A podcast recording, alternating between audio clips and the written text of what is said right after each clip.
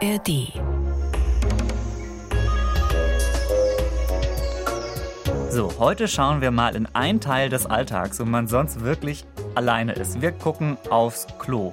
Und dafür habe ich eine Menge Infos, mit denen ihr auf jeder Party total locker mit anderen Leuten ins Gespräch kommt. Passt auf.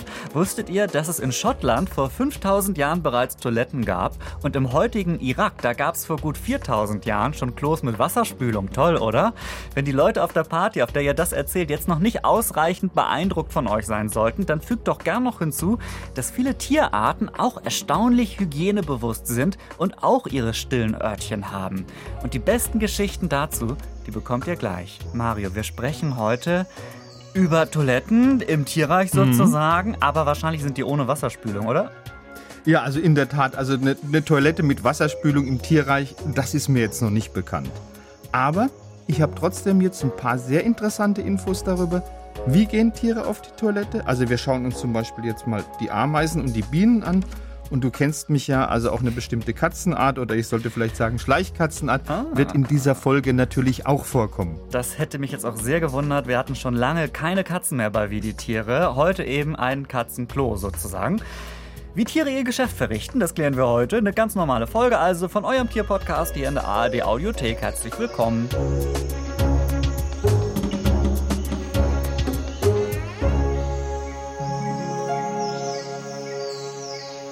Glaube, Biologe Mario Ludwig hatte viel Spaß bei der Recherche für diese Podcast-Folge. ja. Und ich freue mich, dass wir jetzt durch die Welt der tierischen Toiletten reisen. Daniel Kehler, mein Name. Ich bin von Bremen 2 und für uns Menschen ist das Thema, ich habe es ja schon so ein bisschen angedeutet, auf Toilette gehen irgendwie so ein bisschen schambehaftet oder zumindest redet man da irgendwie nicht so gern drüber, was man dort macht. Dabei gehen die meisten von uns ja aufs Klo. Und es gibt sogar Tiere, Jetzt kommt's, die ihren Code nicht einfach irgendwo hinterlassen, sondern durchaus reinlich sind und das irgendwie organisieren. Ameisen zum Beispiel. Mit denen starten wir heute mal. Kleine Tiere, die man gerne mal unterschätzt. Aber Mario, die sind erstaunlich reinlich tatsächlich. Ja, genau, das sind sie. Also die halten normalerweise ihr Nest sehr sauber. Also die werfen sowohl den Müll als auch, wenn sie anfallen, Leichen ganz zügig aus ihrem Nest raus. Und es gibt ein paar Ameisenarten, die sterilisieren ihren Bau sogar mit Säure, um eben ganz einfach, wirklich ganz penibel für Sauberkeit zu sorgen. Und stille Örtchen gibt es bei denen auch. Das heißt, wenn die mal müssen, dann verrichten die ihr Geschäft nicht einfach irgendwo, sondern die nutzen dafür bestimmte Ecken von ihrem Nest. Das haben Forscher der Uni Regensburg mit einem kleinen Experiment bei schwarzen Wegameisen rausgefunden. Ich muss mal sagen, das finde ich ein super Forschungsfeld irgendwie. Allein überhaupt sich mit Ameisen zu befassen, ist bestimmt total interessant. Jetzt aber eben auch diese Frage, äh, wo die ihre Hinterlassenschaften hinter hinterlassen. Wie lief dieses Experiment ab? Also relativ einfach. Die, haben, die Zoologen haben einfach für ihre Experimente ein paar Ameisen in so kleinen weißen Nestern gehalten. Das waren Nester, die, die waren aus Gips hergestellt und dann haben sie den Ameisen rotes oder blau gefärbtes Zuckerwasser als Nahrung gegeben. Und ein bisschen später sind dann meistens in einer oder zwei Ecken vom Nest rote oder blaue Stellen mit Kot aufgetaucht.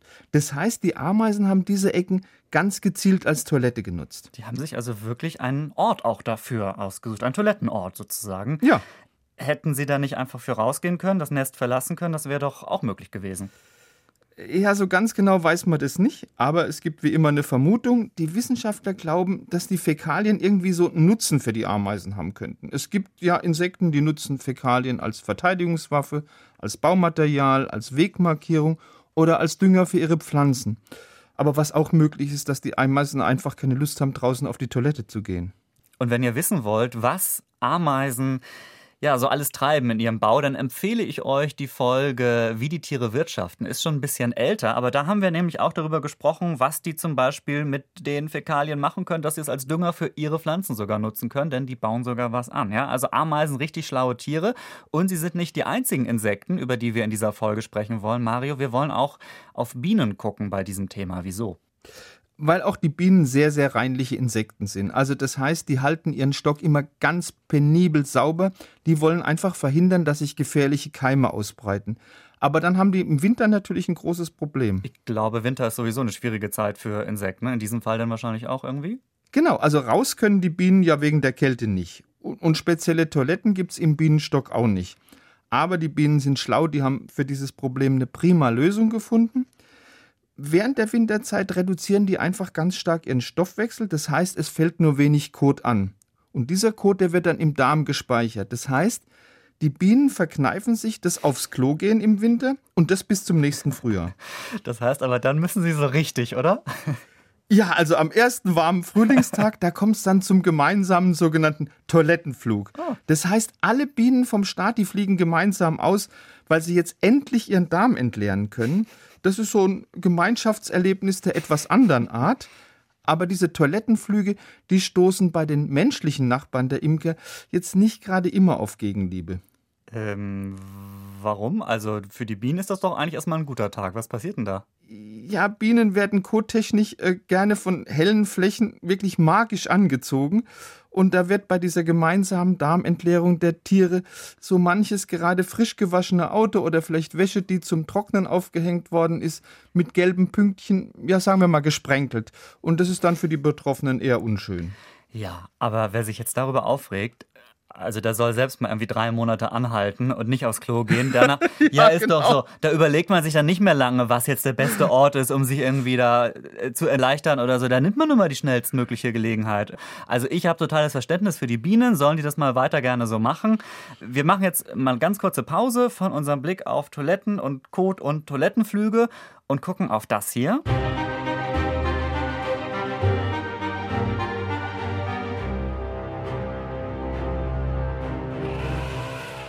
Die letzten ihrer Art nämlich. Das ist die Rubrik, in der wir auf Tierarten schauen, von denen es nicht mehr so viele gibt auf der Welt. Das machen wir immer mal wieder hier im Podcast. Und Mario, du bist heute an der Reihe, hast ein bisschen was ähm, mitgebracht dafür. Welche Tiere hast du dir ausgesucht für diese Rubrik heute?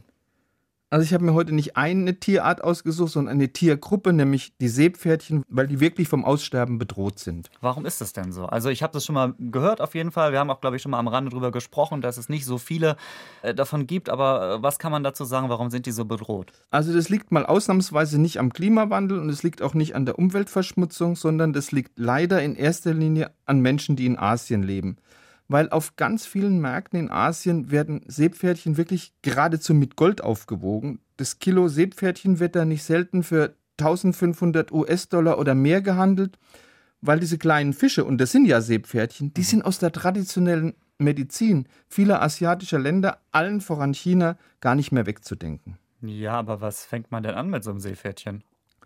Also Seepferdchen werden gefangen, dann getrocknet, dann werden sie meistens zu Pulver äh, zerstampft und dieses Seepferdchenpulver, das gehört in ganz viele Rezepte für Mittel gegen Impotenz, Unfruchtbarkeit oder wenn eine Frau zu wenig Muttermilch hat. Es soll helfen gegen Erschöpfung, Haarausfall, Blähungen, also Allround-Heilmittel. Gut, aber Allround-Heilmittel klingt jetzt schon so für mich, als wäre das Quatsch, oder? Das ist auch Quatsch. Aber es glauben sehr, sehr viele Menschen dran. Jedes Jahr werden weltweit 20 Millionen getrocknete Seepferdchen verkauft und in jedem Jahr werden es mehr. Also man schätzt, dass es so 10 Prozent mehr in jedem Jahr werden. Das heißt, es ist eine furchtbare Überfischung und deshalb sind die natürlichen Populationen der Seepferdchen wirklich ganz stark gefährdet. Aber die Seepferdchen sind schon offiziell geschützt, oder? Ja, natürlich. Also ähm, seit 2004 wird der internationale Handel mit Seepferdchen nach dem Washingtoner Artenschutzabkommen kontrolliert. Das heißt, Seepferdchen dürfen nur noch mit speziellen Bescheinigungen ausgeführt werden und jedes Land, das Seepferdchen exportiert, das muss nachweisen, dass dieser Export die Wildbestände nicht gefährdet. Aber das wirkliche Problem ist natürlich die illegale Fischerei bzw. der illegale Handel. Und der ist natürlich nur sehr schwer zu kontrollieren. Ist denn diese in Anführungszeichen traditionelle Medizin, in der Seepferdchen tatsächlich verwendet werden, ist das der einzige Grund dafür, dass die so gefährdet sind? Nein. Natürlich gehört auch dazu auch noch, dass viele Seepferdchen sozusagen versehentlich gefischt werden von diesen großen Fischereiflotten oder das Seepferdchen für Aquarien gefischt werden. Also da kommt schon einiges zusammen. Also, wir halten fest, Seepferdchen gehören in die Weltmeere, da können sie frei durchs Wasser galoppieren und manchmal sind sie sogar so weit unterwegs, dass sie auch bei uns an der Nordsee irgendwie zu sehen sind, wenn auch sehr selten. Wenn ihr mehr über die Seepferdchen erfahren möchtet, dann empfehle ich euch folgendes. Hört gerne auch noch in unsere Folge Wie die Tiere schwanger werden rein, gibt es auch hier in der ARD Audiothek. Haben wir Anfang des Jahres gemacht, die Folge. Da geht es ums Kinderkriegen, denn das läuft bei den Seepferdchen auch sehr spannend und ein bisschen anders ab als bei den meisten anderen Tieren. Das haben wir da ein bisschen nochmal genauer beleuchtet.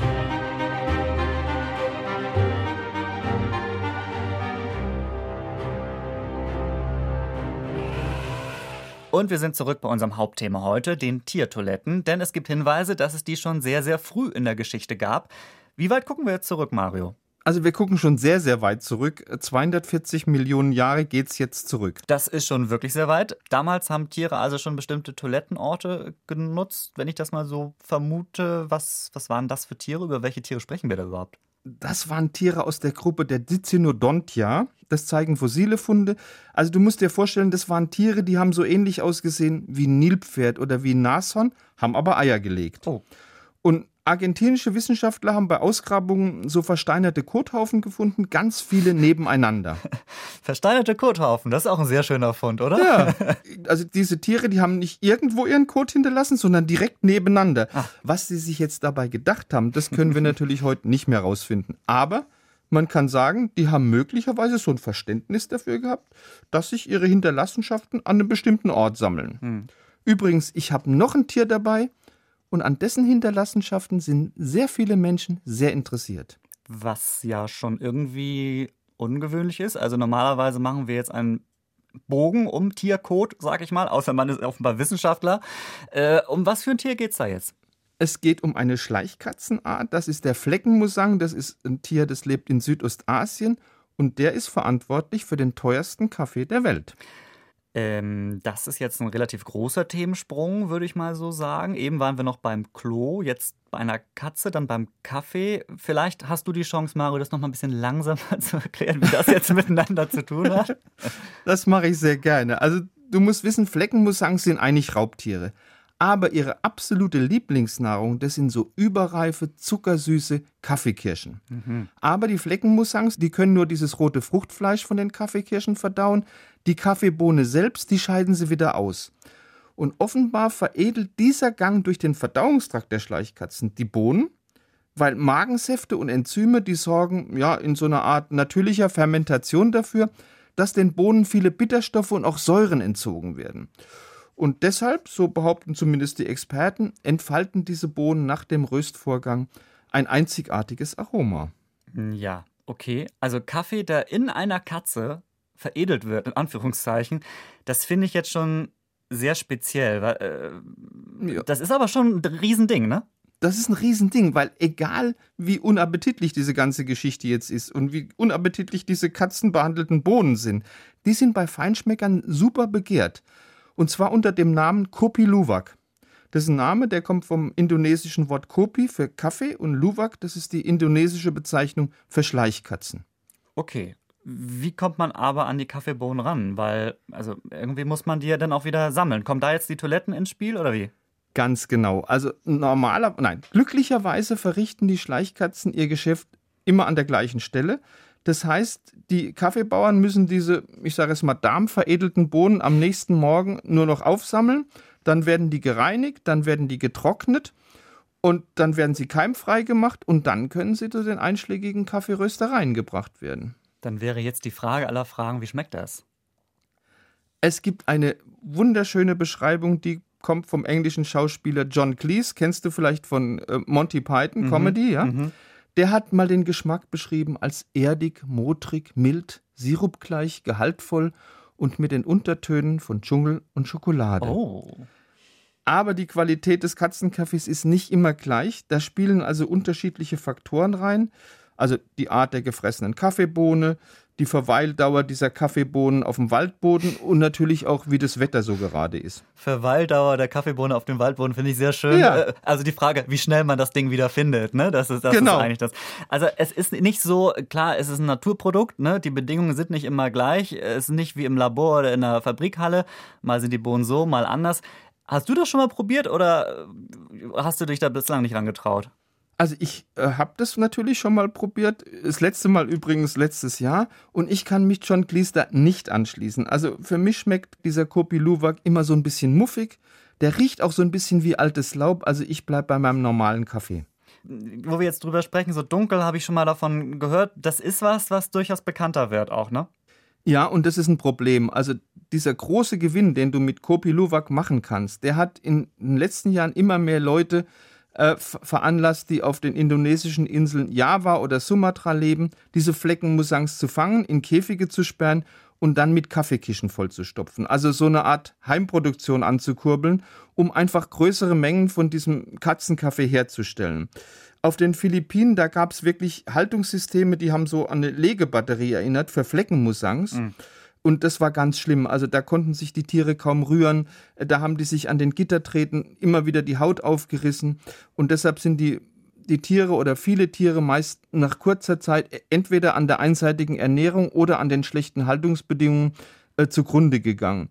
Heute ist es wieder ein bisschen besser geworden, aber ein paar von diesen unmöglichen Farmen, die gibt es leider immer noch. Also, muss nicht unbedingt sein, dieser Katzenkaffee. Und jetzt, liebe Leute, freue ich mich, dass ich in meiner siebeneinhalbjährigen Karriere als Journalist bei Radio Bremen endlich mal sagen kann, Jetzt gucken wir noch auf ein paar Fäkalien, meine Damen und Herren.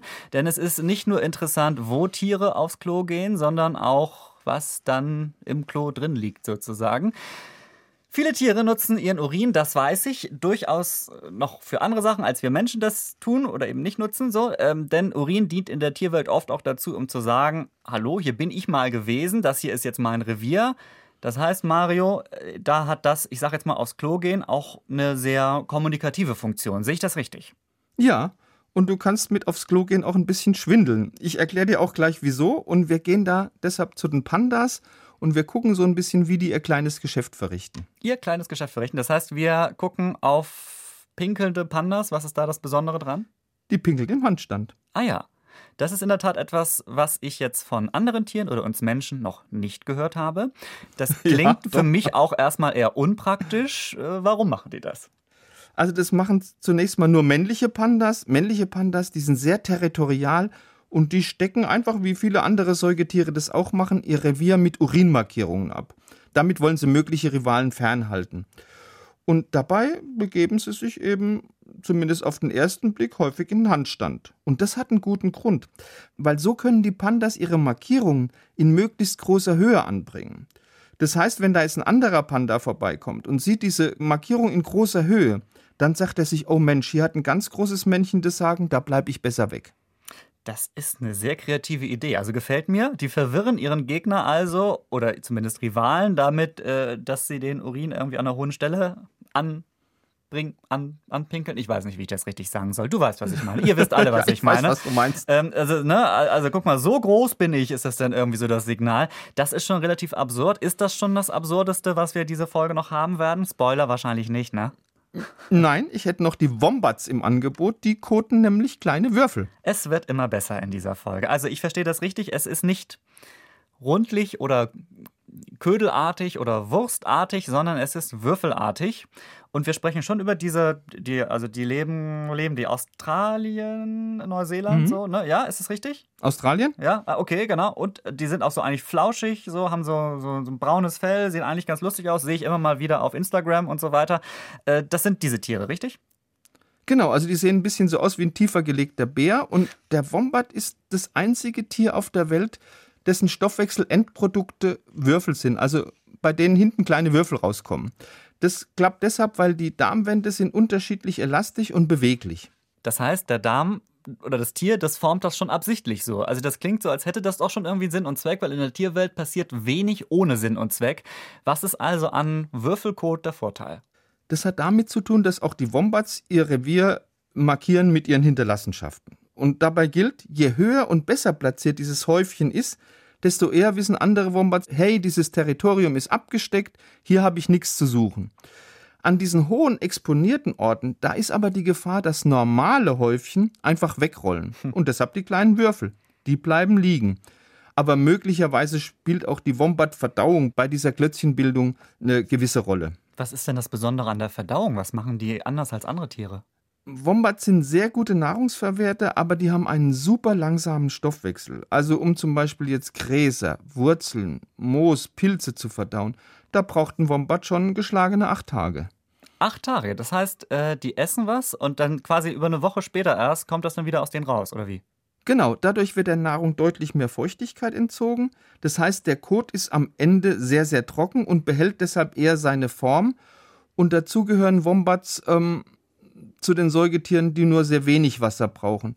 Und auch das schlägt sich dann in diesem trockenen, würfelförmigen Kot nieder. Toll, wie faszinierend Fäkalien sein können und von Dingen, die zwar süß aussehen, nämlich den Wombats, aber die übel riechende Kotklötzchen produzieren, kommen wir jetzt zu Dingen, die vielleicht auch übel klingen. Das wissen wir nicht. Auf jeden Fall, die sich komisch anhören oder interessant, denn jetzt kommt das hier. Welches Tier klingt hier? Denn wir raten pro Wie die Tiere-Ausgabe ja immer ein Tier. Das wisst ihr natürlich, wenn ihr uns häufiger hört. Und es ist immer ein Tier, von dem Mario und ich nicht wissen, was es ist, was uns da begegnet in der Folge. Und wir erfahren auch wirklich nur den Sound des Ganzen. Das ist unser Spiel in jeder Folge. Unser Spielleiter für dieses Quiz ist wieder Marcel aus dem Bremen 2 Team. Hallo Marcel. Moin, ihr beiden. Na, bist du Hi, aufgeregt? Marcel. Warst lange nicht mal hier bei uns im Podcast, ne? Ich, ich bin sehr aufgeregt. Ich bin auch deswegen aufgeregt, weil es ja darum geht, wer gewinnt das Spiel dieses Jahr und wir Ja. gehen aufs Jahresende zu. Mhm. Aktuell steht es 11 zu 9 für Mario. Es ist noch viel offen. Nicht alles, glaube ich, wenn ich das richtig rechne. Aber es ist äh, nicht ganz unspannend. Also wird es schwer oder einfach heute? Müssen wir uns schon mal. Ähm, also kannst du schon was verraten zu, zu dem Tier heute? Ich kann das immer so schwer einschätzen, ob das für euch total easy ist und Ja, ja, Mario ja. die ganzen Sounds schon tausendmal gehört hat. Mario oder du? kennt das natürlich alles. Der macht das beruflich. Ach, Ja, ist doch so. Du bist doch Tier, hier Biologe und so weiter. Und ich bin hier Radio, Radiomensch so. Ne? Da höre ich zwar auch genau hin, aber denn auf den Punkt, das Tier zu erkennen. Naja. Hört doch hier mal rein. ja, gib uns mal einen kleinen Tipp. Komm, Nein, wir hören erst rein. Nee, das wird für dich wieder zu einfach. Das will ich auch nicht. Wir hören jetzt mal rein. Spiel mal ab das Geräusch. es muss auch fair sein. Ja, eben. Hört doch mal zu. Das ist ein sehr leises Tier. Es ist ein Das ist ein Flüstertier. super heute. leises Tier. Achtung.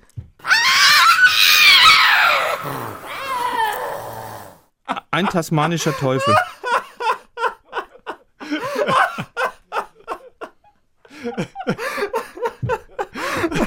Was man jetzt im Podcast nicht weiß, wir hatten in dieser Sekunde ein sekundenkurzes technisches Problem und haben das Tier nicht gehört. Dann habe ich gewartet, wann kommt es denn? Und plötzlich kam dieses Kreischen. Und ich glaube, dass möglicherweise unsere Kollegin Eva, die die Technik im Nachbarraum betreut, aus ihrem Stuhl gefallen sein könnte, als sie das gehört hat. Das hoffe ich natürlich nicht. Ist das schon, hat er hat er schon ge- gelöst jetzt etwa? Er hat noch nicht gelöst. Ist Tasman Mario, Mario, tasmanischer Teufel ist nicht richtig. Ich habe über den tasmanischen Teufel nachgedacht, aber ihr habt, glaube ich, schon mal den tasmanischen Teufel zumindest ansatzweise hier als Ge- Geräusch gehabt. Deswegen habe ich mich davon getrennt. Aber hört noch mal zu, bitte. was es denn vielleicht sein könnte. Achtung, jetzt kommt dieses verrückte Geräusch.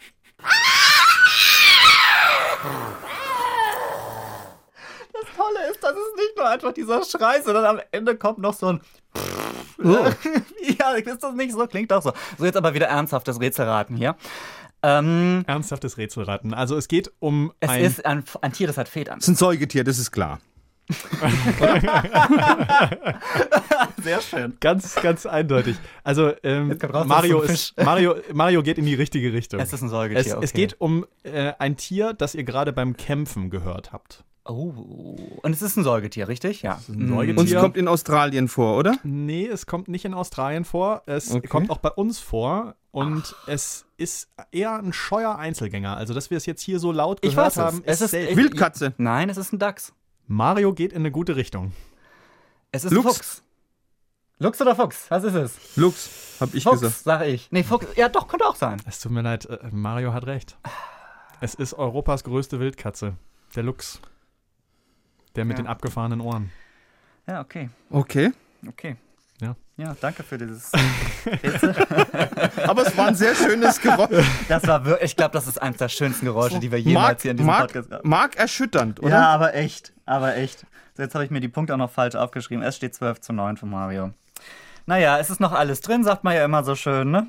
Genau. Danke, Marcel, für das tolle Tier. Ja, sehr gerne. Wir gehen jetzt wieder zurück in die Nachbesprechung unserer Folge. Was haben wir heute gelernt? Tiere sind hygienischer, als man das vielleicht denken würde, sage ich mal. Äh, Das haben wir heute bei Ameisen gehört, die äh, nur in bestimmte Ecken in ihrem äh, Bau irgendwie das Geschäft verrichten. Und die Natur hat sich einiges gedacht bei dem Thema, wie unterschiedliche Tiere das ausscheiden, was nach der Verdauung übrig bleibt. Ja, also wir haben über den würfelförmigen Kot der Wombats gesprochen. Ähm, das ist kein Zufall, dass das in dieser Form rauskommt, habe ich in dieser Folge gelernt. Nächste Woche, da steht die letzte Ausgabe von Wie die Tiere für das Jahr 2023 an. Das ist auch die Ausgabe, die euch dann ja, jetzt durch den tiefen Winter und die Weihnachtstage bringen wird. Und ich finde, das Thema passt auch gut zur Jahreszeit, oder Mario? Haben wir ganz gut ausgesucht, hoffe ich. Ja, Winter ist ja die dunkle Jahreszeit und wir gucken so ein bisschen, wie kommen eigentlich Tiere durch die Dunkelheit. Ja, Also, es wird düster. Packt schon mal neue Batterien in eure Taschenlampe. Ich weiß nicht, haben Menschen noch Taschenlampen mit Batterien? Keine Ahnung. Wir sind auf jeden Fall in 14 Tagen wieder da. Wenn ihr bis dahin noch mehr Lust auf Tiergeschichten habt und wie die Tiere schon komplett durchgesuchtet habt und das unser Podcast-Feed von oben bis unten schon kennt, dann empfehle ich euch etwas weiteres Schönes zum Sehen diesmal. Und zwar eine Doku-Reihe in der ARD-Mediathek. Da muss ich, Mario, ich glaube, ich muss dich da vorher aber fragen, bevor ich diese Empfehlung ausspreche. Ist das in Ordnung, wenn ich mal nichts mit Katzen, sondern was mit Hunden empfehle? Ja. Nee, überhaupt nicht. Geht, geht gar nicht. Gut, dann mache ich es trotzdem. Nein, natürlich. Gut, wunderbar. Also es ist eine Doku-Reihe, eine kleine Doku-Serie vom Hessischen Rundfunk und zwar über die Faszination, die viele Menschen für Hunde haben und darüber, welche Rollen der Hund bei uns im menschlichen Leben erfüllt, für was Hunde super wichtig sind. Also super für alle Hundefans und alle, die es vielleicht noch werden möchten. Es geht zum Beispiel um Hunde, das war was, worüber ich noch nichts wusste bislang, äh, die Leuten helfen, die ins Gefängnis gekommen sind. Ja, also so ein bisschen als Therapie. Ich kann mir schon denken, dass Tiere Menschen gut tun, so, ne? Das weiß ich alles, aber warum das so wichtig ist, dass manche ganz liebe Hunde auch mal im Gefängnis unterwegs sind, da weiß ich noch nichts drüber. Vielleicht für euch auch interessant in dieser Doku-Serie namens Hundemenschen. Wie gesagt, in der ARD-Mediathek. Verlinken wir euch aber auch im Beschreibungstext zu unserer Folge in der ähm, Audiothek, wenn ihr da direkt draufklicken möchtet. So, viel Hundewissen jetzt nochmal zum Schluss. Jetzt machst du dir erstmal eine Tasse Katzenkaffee, oder? Natürlich. Ja, also Prost dazu und falls ihr da draußen in den nächsten Tagen bei diesem grauen Herbst- und Winterwetter mal schlechte Laune haben solltet und etwas sucht, was euch aufheitert, dann denkt einfach daran, Pandas können im Handstand pinkeln. Tschüss Mario. Ciao.